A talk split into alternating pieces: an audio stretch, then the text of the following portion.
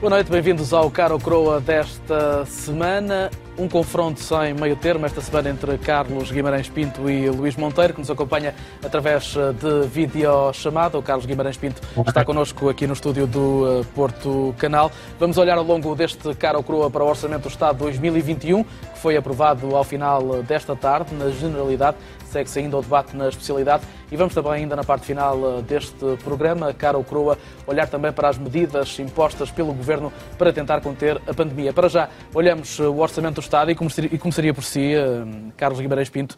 Orçamento aprovado na votação na generalidade esta tarde, com os votos uh, contra do Bloco de Esquerda e do PSD, a favor do PS, abstenções do PCP, PAN, PEV e também das duas deputadas não inscritas.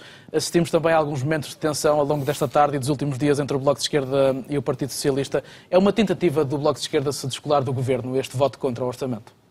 Olá, muito boa noite, boa noite João, boa noite ao Luís uh, e boa noite a todos lá em casa. É, eu tenho que dizer, antes de começarmos, que, que há quatro semanas, quando estive aqui com o Luís, eu previ que o Bloco de Esquerda fosse votar a favor. O Luís disse-me que talvez a história fosse diferente. Isto já há um mês, o que prova que quem, quem vê o Porto Canal sabe as coisas um, um bocadinho antes. Um, e, e tenho que conceder que, de facto, o Bloco de Esquerda, desta vez, uh, fez algo diferente dos anos anteriores. Um, ainda assim, eu reservo-me ao direito de pensar que se estivéssemos numa situação de votação final um, em que o voto do Bloco de Esquerda efetivamente decidisse se o orçamento passaria ou não, se iríamos ter todas as consequências do orçamento não passar, que possivelmente a decisão teria sido diferente. Ou seja, se as consequências desta decisão fossem diferentes, uh, que possivelmente um, a decisão também teria sido diferente.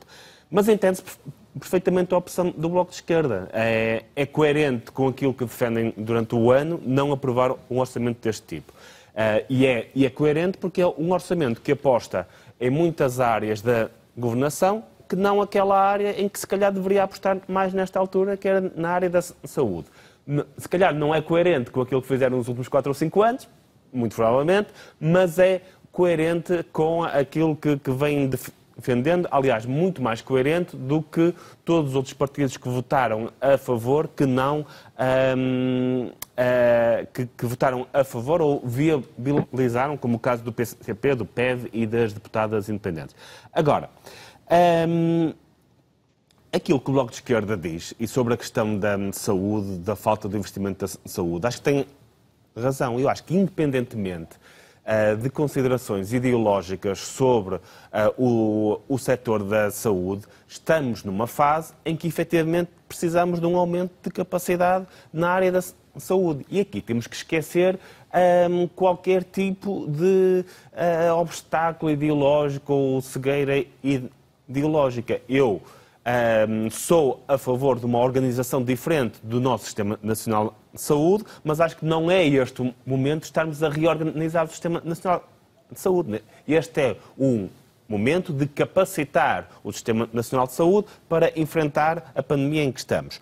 Da mesma forma que o Bloco de Esquerda e, e a esquerda em geral deveria libertar-se desse tipo de cegueiras ideológicas e perceber que até podem não gostar da saúde privada, até podem não gostar, até podem querer acabar com ela. Mas neste momento existe capacidade uh, nos operadores privados de saúde.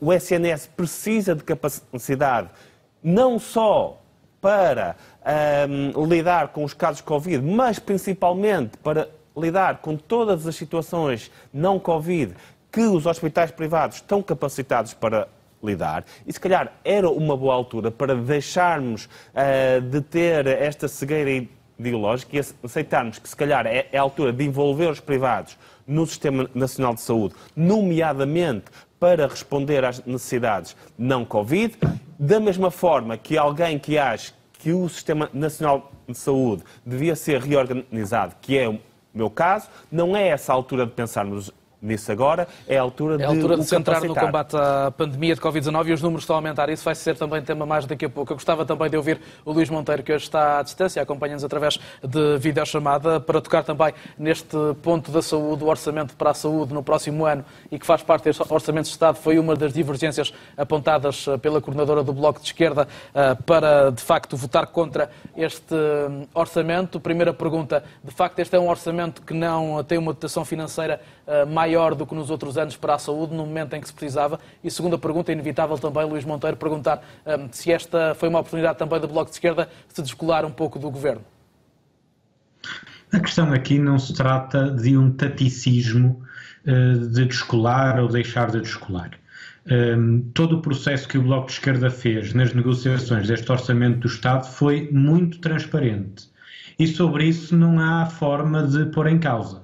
O Bloco de Esquerda, desde o início do verão, que alertou, após a aprovação do orçamento suplementar, que haveria matérias que teriam de estar necessariamente como reforço neste orçamento de Estado para 2021.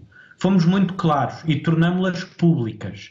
O país não ficou a saber das negociações entre o Bloco de Esquerda e o Partido Socialista ontem ou anteontem. Durante agosto, avisamos que era necessário um reforço estrutural do orçamento da saúde e, neste momento, o que o governo tem no orçamento, que viu agora aprovado na generalidade, são mais 4 milhões do que aquilo que executou em 2020, números do próprio orçamento do Estado, do relatório que vem no orçamento do Estado.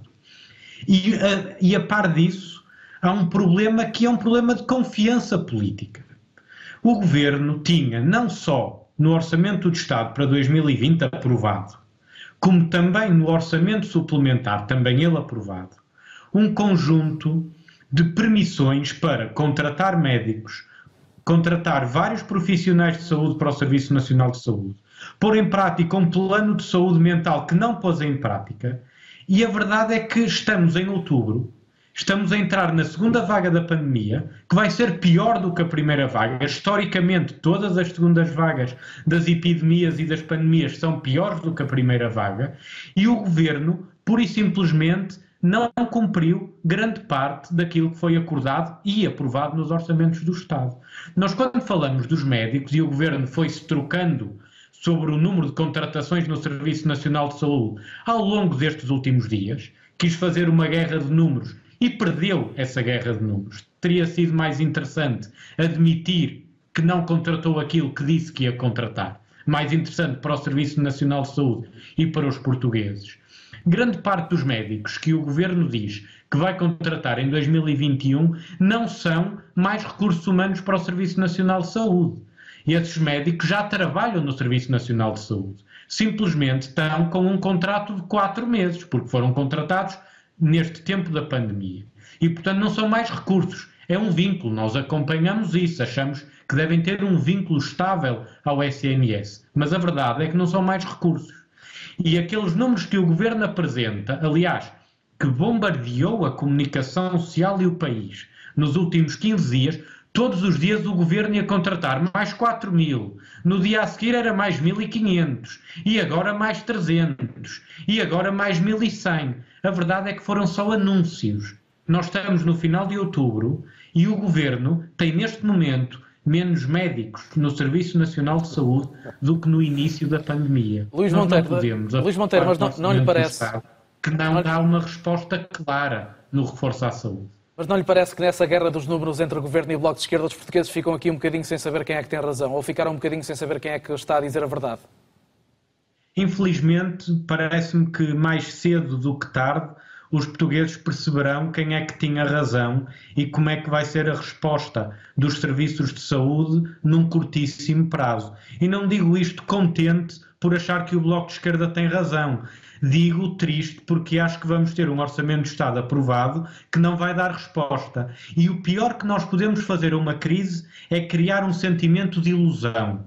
Um sentimento em que as pessoas podem eventualmente sentir que estão protegidas num futuro muito próximo, num futuro pandémico, muito agressivo que nós vamos viver durante este inverno, e essas expectativas saírem completamente logradas. E, portanto, não há razão nenhuma para nós criarmos essa ilusão. Nós tivemos, nos últimos cinco anos, momentos importantes. Podemos discordar ideologicamente, já lá irei à questão da participação dos privados no combate à pandemia, já lá irei a isso. A verdade é que nós tivemos cinco anos sucessivos onde aprovamos medidas, algumas delas que o Partido Socialista nunca quis cumprir.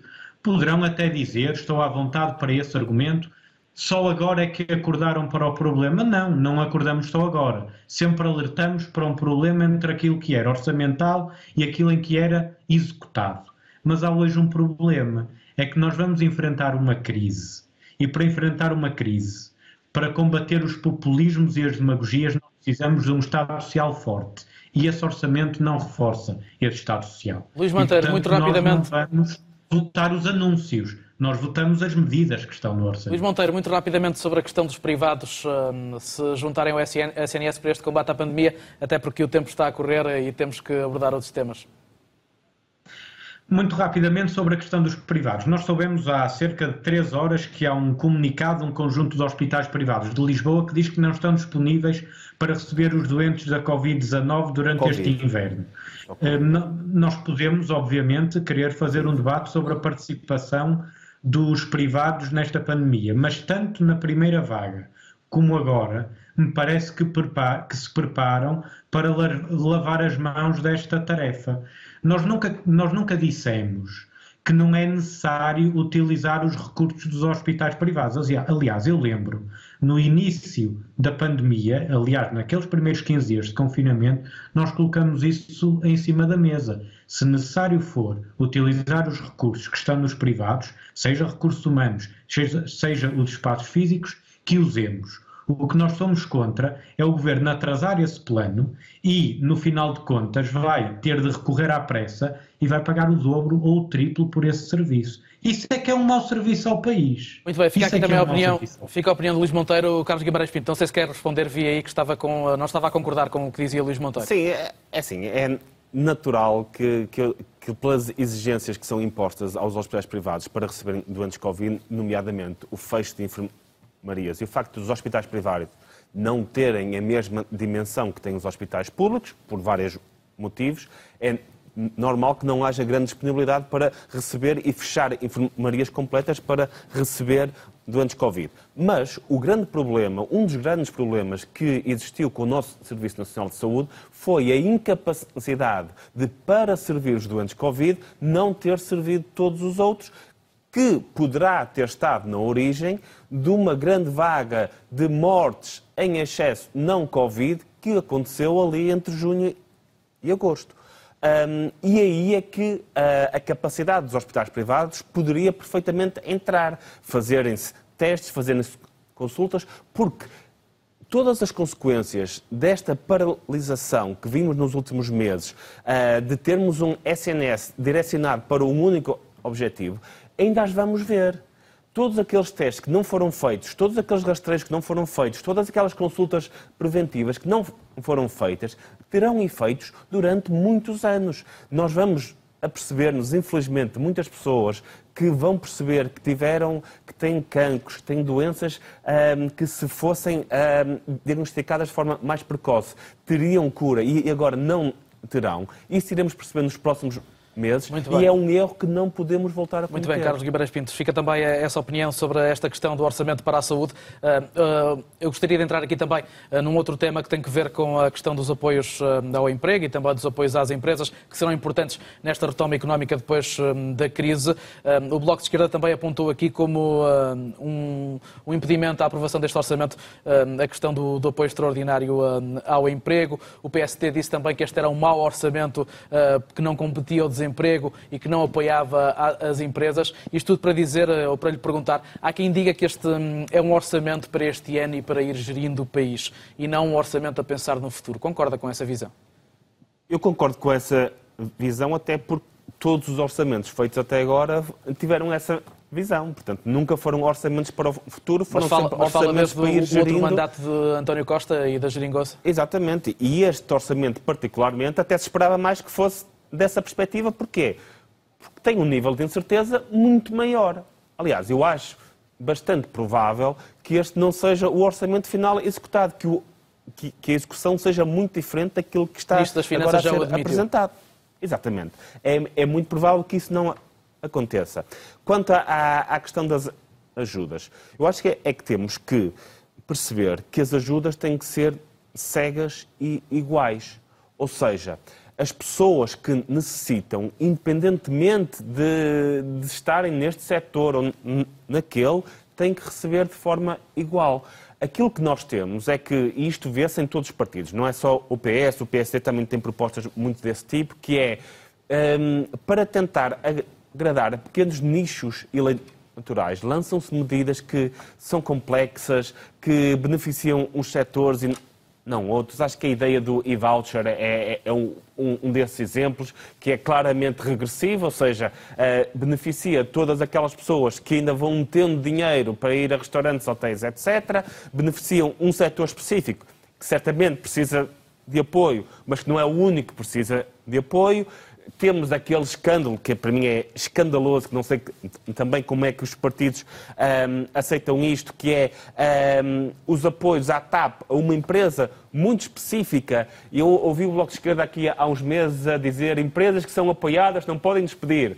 Não há empresa em Portugal que tenha sido tão apoiada como a TAP e está precisamente a despedir agora. E aceitemos que com um país a cair, com um sistema nacional de saúde sem capacidade de resposta, se uh, transfira dinheiro para empresas que se calhar não deveriam estar a recebê-lo, como privados, com pessoas neste momento a cair no desemprego, a cair uh, perto daquilo que é a fome, algo que nós não víamos no país há muito tempo, que de repente haja dinheiro para ajudar setores, para ajudar empresas como a TAP e, e se calhar ainda, ainda vamos falar do novo banco e da aldarbice contabilística à volta daquilo. Estes apoios têm que ser uma rede de segurança cega. Ou seja, se as pessoas caem abaixo de um certo patamar, devem ter aquele apoio. Estar a dirigir 10 milhões de euros para aqui, 20 milhões de euros para os restaurantes, 50 milhões para as fábricas de não sei o quê. Não é assim que se gera. Pode ser assim que se gere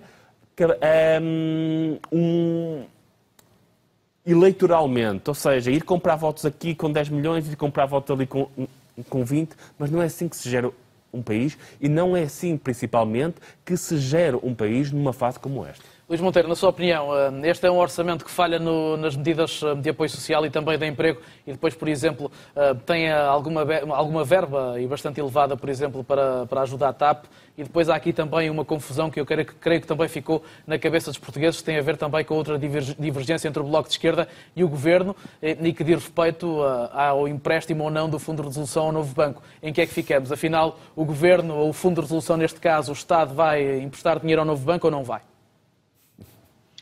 Comecemos pelo início. Emprego. Um, nós, em 2015, um, começamos uma, um novo ciclo político, do ponto de vista parlamentar, mas também do ponto de vista da resposta política, em que se pôs em causa a governação austeritária que o país tinha vivido entre 2011 e 2015. E essas críticas foram feitas por parte do, do, Bloco de Esquerda, por parte do Partido Comunista Português e por parte do Partido Socialista. Por isso é que houve um acordo escrito entre os vários agentes da chamada geringonça. Como é que é possível o Partido Socialista, que criticou a governação da Troika, não ter alterado praticamente nada do Código do Trabalho e dizer que este Código do Trabalho está preparado para responder à crise pandémica e social que nós vamos viver, independentemente do que nós achamos desse Código do Trabalho. Eu sei que à direita o apoiaram, mas como é que o Partido Socialista em 2011 e 2015 critica essas medidas e agora que estamos a viver uma nova crise, se calhar até mais aguda, diz que não a nenhuma alteração dessas medidas. Não faz mas, mas sentido. Luís Monteiro, essa alteração Uma das também. que esteve em cima da mesa foi justamente o Código do Trabalho e sobre isso é um tabu para o Partido Socialista. Prestações sociais. O Bloco de Esquerda já tinha dito no debate anterior aqui no, no Porto Canal, tinha dito com, com, com o Carlos Guimarães Pinto, é preciso criar uma prestação social que responde à esmagadora maioria dos trabalhadores em Portugal e da população portuguesa que vai ficar sem rendimentos rapidamente. Rapidamente. E a prestação social que o Bloco de Esquerda apresentou um, ao Partido Socialista garantia que, seja trabalhadores independentes, recibos verdes ou falsos recibos verdes, o outsourcing, trabalhadores da área da cultura, freelancers, etc., se perdessem rendimentos, tinham esse apoio. E essa, essa, essa proposta do Bloco, que é uma prestação social, foi transformada pelo Partido Socialista num apoio extraordinário durante meio ano. E esse apoio extraordinário tem uma condição de recursos tão absurda que uma família da chamada classe média-baixa, os dois tinham um salário médio. Um deles perdeu esse salário médio. O outro é precário. Não vão, nenhum deles, ter apoio extraordinário ou a prestação social que o Bloco de Esquerda apresentou. E porquê? Porque o Partido Socialista insiste numa condição de recursos que vai deixar uma maioria destes trabalhadores, a maioria deles precários e sem, sem proteção do emprego, fora dessa prestação social. Faz sentido? Não faz sentido. Sobre o novo banco. Muito rapidamente, Luís Monteiro, por favor. É é muito rápido. Sobre o novo banco, parece-me tão claro. O Governo entregou uma proposta na Assembleia da República, a primeira versão do orçamento do Estado, com, do, com o dinheiro previsto para o novo banco. O Bloco de Esquerda disse que não aprovava um orçamento com dinheiro para o novo banco e o Ministro das Finanças foi lá e retirou essa página do orçamento. Mas há dúvidas sobre isso? Não há nenhuma dúvida sobre isso. Foi, é que nem sequer foi um truque contabilístico alteraram os quadros orçamentais. Bem, isso só não vê quem não quer ver. Só não vê quem não quer ver. Carlos Guimarães Pinto, de acordo muito rapidamente sobre esta questão do novo banco, foi, foi escondida alguma coisa de, deste orçamento? Sim, foi escondido que aquilo, que aquilo que vai acontecer é que não há uma transferência direta do Orçamento de Estado, mas é, há uma, uma aldrabice contabilística em que os bancos emprestam ao Fundo de Resolução, que por sua vez é detido pelos bancos, e depois entra na dívida e, e no déficit. Isto é, isto é como dizer que não se gasta dinheiro porque se está a comprar com cartão de crédito. É, é basicamente essa aldrabice contabilística. Obviamente, vai ser injetado mais dinheiro no novo banco, até porque boa parte desse dinheiro resulta do acordo de venda que foi feito novo banco, portanto o Estado não pode fugir a isso. Isso vai acontecer sim Ainda ou sim. Ainda que seja dinheiro que o novo banco vai ter que devolver ao Estado.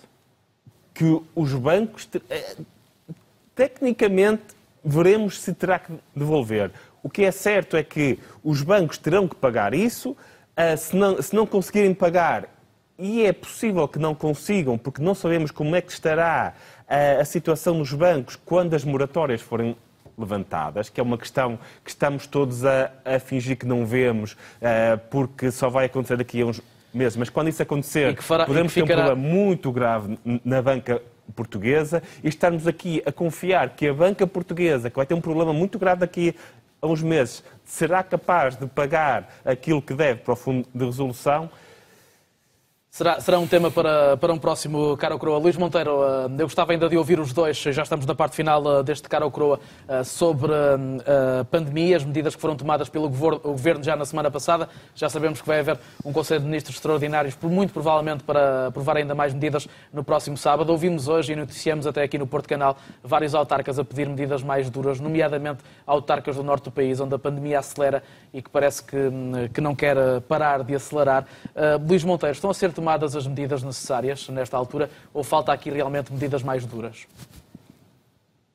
Vão, obviamente, ter de ser tomadas algumas medidas para estancar, eh, tentar estancar o aumento abrupto de, de casos positivos de Covid-19 que têm sido diários. Hoje chegamos a um novo, a um novo recorde nacional, infelizmente.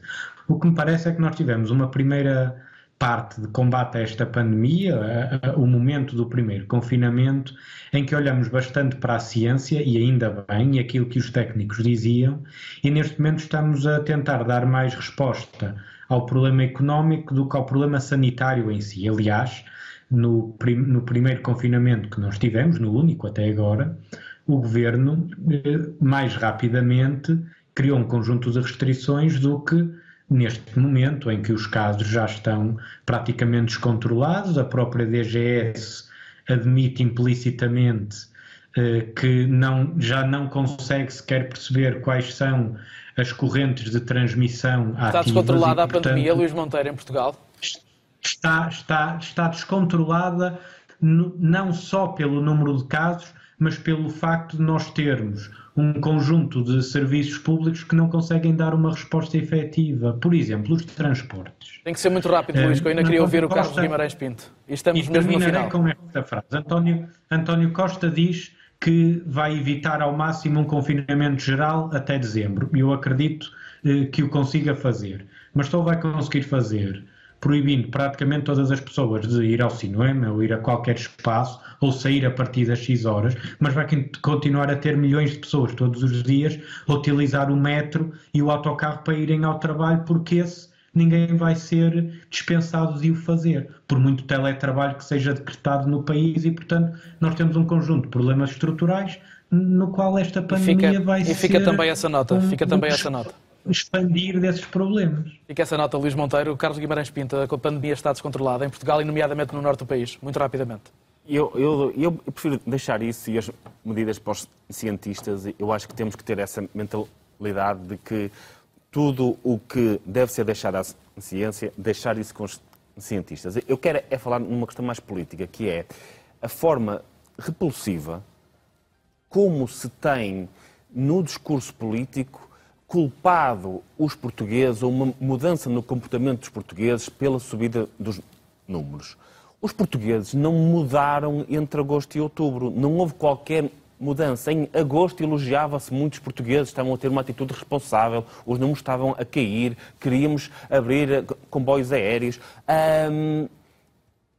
E os portugueses não mudaram entre agosto e outubro. É para concluir, estamos mesmo em cima do tempo. A única coisa que mudou foi a estação do ano, que é algo previsível. E o facto de não termos estado preparados não é culpa dos portugueses, é culpa de quem devia ter preparado, de quem teve um confinamento e depois o verão para preparar e chega a outubro e não está preparado para o que está a acontecer. Carlos Guimarães Pinto, muito obrigado. Luís Monteiro, obrigado também. Hoje à distância é o final deste Cara ao Croa. É sempre assim, à quarta-feira, um confronto sem meio termo. Estamos de regresso para a próxima semana. Tenha uma boa semana. Boa noite.